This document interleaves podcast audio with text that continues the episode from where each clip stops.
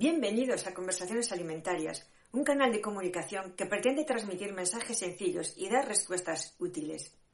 Trataremos temas que rodean a los alimentos, producción, transformación, compra inteligente de los mismos, mitos y verdades, etiquetado, publicidad y también gestión de empresa alimentaria.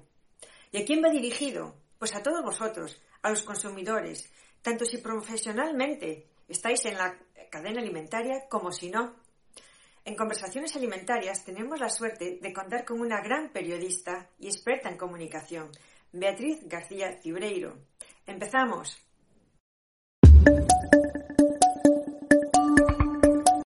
Bienvenidos a nuestro último programa de la temporada de Conversaciones Alimentarias, esta tercera temporada.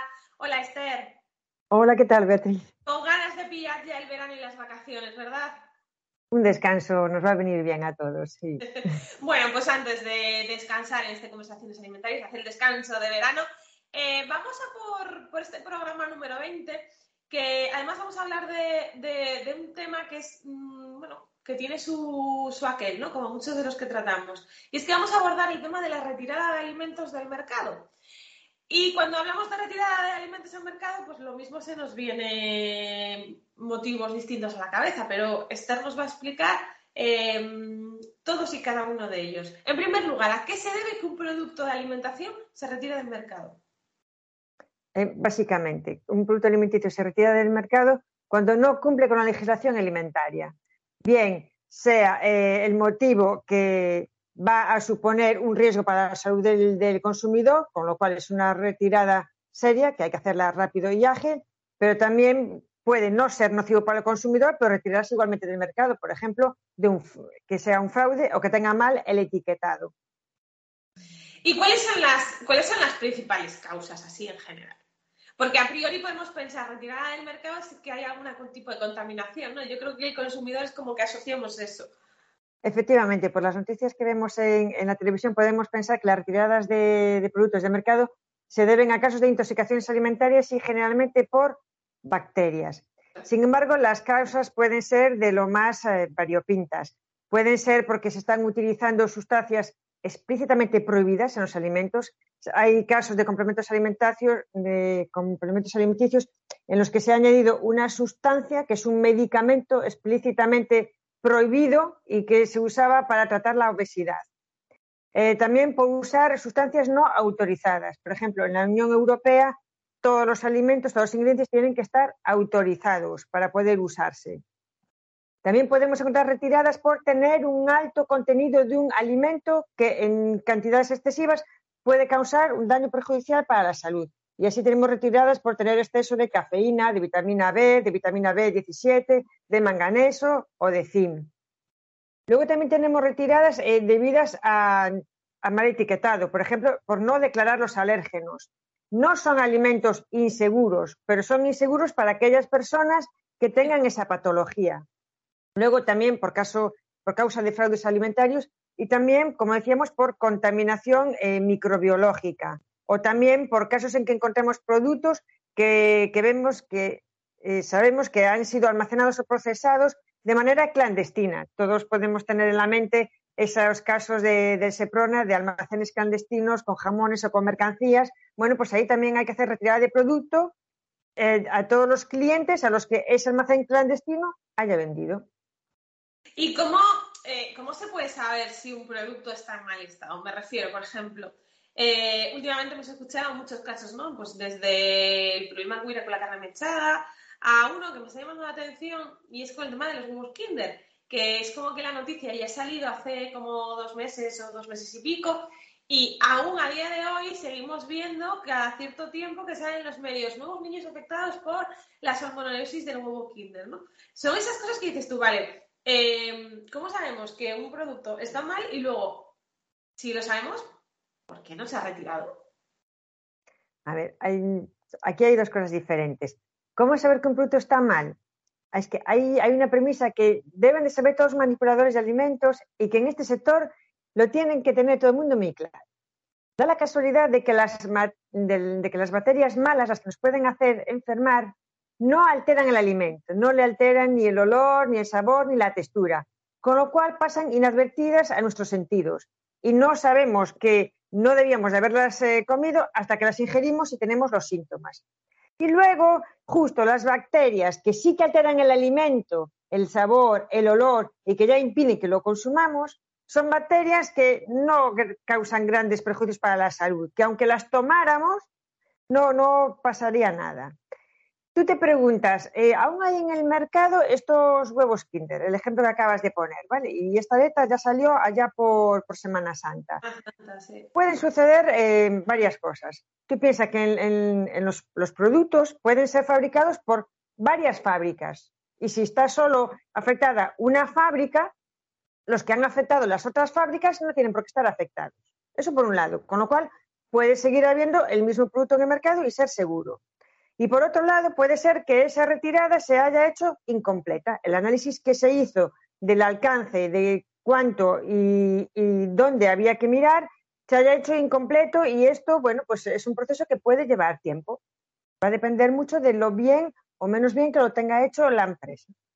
Aquí influye el tema de la trazabilidad, ¿no? Que hablamos varias veces. Por supuesto, por supuesto. Y entonces, eh, como consumidores, ¿a dónde tendremos que acudir para tener información segura y veraz de, pues, de todas estas retiradas. Por ejemplo, em, saber en qué zonas o en qué comunidades autónomas se ha vendido o se han, o se han, bueno, eso, se, han distribuido ese, ese, tipo de alimentación o ese tipo de producto, ¿no? A ese, tipo de información me refiero. Lamentablemente el consumidor nunca va a saber eso. Esa es la información que precisamente tiene que saber el operador y la sabrá dependiendo de lo bueno que sea su sistema de trazabilidad. Vale, podrá afinar de dónde, cuándo y cómo está o llegó un alimento. El consumidor solo se puede fiar de lo que pueda escuchar en las, en las noticias, donde ya nos especifican el producto y el lote. Y esa es toda la información que puede tener el consumidor y realmente la única que le hace falta para evitar consumir un producto que se, que se considera sospechoso. Que se considera sospechoso. ¿Y, es obligatorio que las empresas expliquen los motivos de las retiradas? A ver, eh, más, más, que obligatorio, es, es, una decisión que se escapa al control del operador de la empresa alimentaria, pero por el propio mecanismo por el que se desencadena. Tú piensas que una retirada de alimentos eh, suele venir derivado de una intoxicación alimentaria en la que ya participan autoridades sanitarias y ya deciden que hay que hacer una retirada. O viene suscitada por unas inspecciones sanitarias, bien en frontera, o por inspecciones periódicas. Y en caso en que la retirada fuera voluntaria, que las hay, que las hay, y en el caso en que fuera muy local, que la empresa pudiera decir, bueno, voy a retirarlo y a estos dos clientes que tengo cerca y se lo digo. Lo normal que va a pasar es que el cliente quiera saber por qué. Y si no lo dices, vas a generar desconfianza y tu marca se va a ver tocada. Con lo cual, es algo de, lo que no te vas a librar, pero por reglas del mercado, simplemente. ¿Y qué procedimientos se siguen a la hora de, retirar un, producto de alimentación? O sea, desde que se detecta que hay un, bueno, pues que hay un problema. Vale, primero hay que saber que las empresas no están obligadas a tener un procedimiento, un plan, un protocolo de retirada de alimentos. Esto es voluntario. Por tanto, eh, lo, que suele suceder es que, em, bueno, al contrario, las empresas que sí que lo tienen, tienen un procedimiento donde se detalla y donde se tiene definido qué hacer en caso de que su empresa o sus productos sean sospechosos de estar involucrados en una intoxicación alimentaria. Entonces, tienen definido qué personas van a hacer diferentes pasos, porque hay pasos de tener que analizar si de verdad nosotros estamos involucrados, nuestro producto, si es así, eh, en qué productos y qué alcance puede tener. Luego habrá otras personas dedicadas a ver, a contactar con los clientes y cómo contactar para proceder a la retirada. Y luego también tienen definidos los medios en los van, donde van a publicitar para poder llegar a ese consumidor final que puede que ya lo tenga en casa. ¿Qué va a pasar con las empresas que no tienen ningún plan de retirada? ¿Vale? Lo que va a pasar es que eh, son las propias autoridades sanitarias las que por los medios públicos lo, van a publicitar y como no van a, posiblemente tampoco tengan muy bien ordenada la empresa, ni muy buen sistema de trazabilidad, ni todo muy bien controlado, lo que vas, vas a hacer es una retirada a grosso modo y posiblemente va a tener que retirar más de lo estrictamente necesario, porque como no tengo documentos para eh, focalizar el problema, pues eh, retiro para cubrirme las espaldas. Es, complicado el, proceso. Esther, em, muchísimas gracias. Eh, la verdad es que ha sido es, un programa súper interesante, creo que nos daría también para, para, más, pero yo creo que ya lo dejamos para septiembre, ¿no? Para la vuelta de las vacaciones. Hablando de retiradas, pues nosotros hacemos una mini retirada temporal. Pues, cerramos, tenemos que sacar el, cartel de cerrado por vacaciones. Volveremos. de vacaciones. Así que, nada, muchísimas gracias a la gente que nos acompaña, pues viendo estos vídeos a lo largo de todo, de todo, de toda la temporada.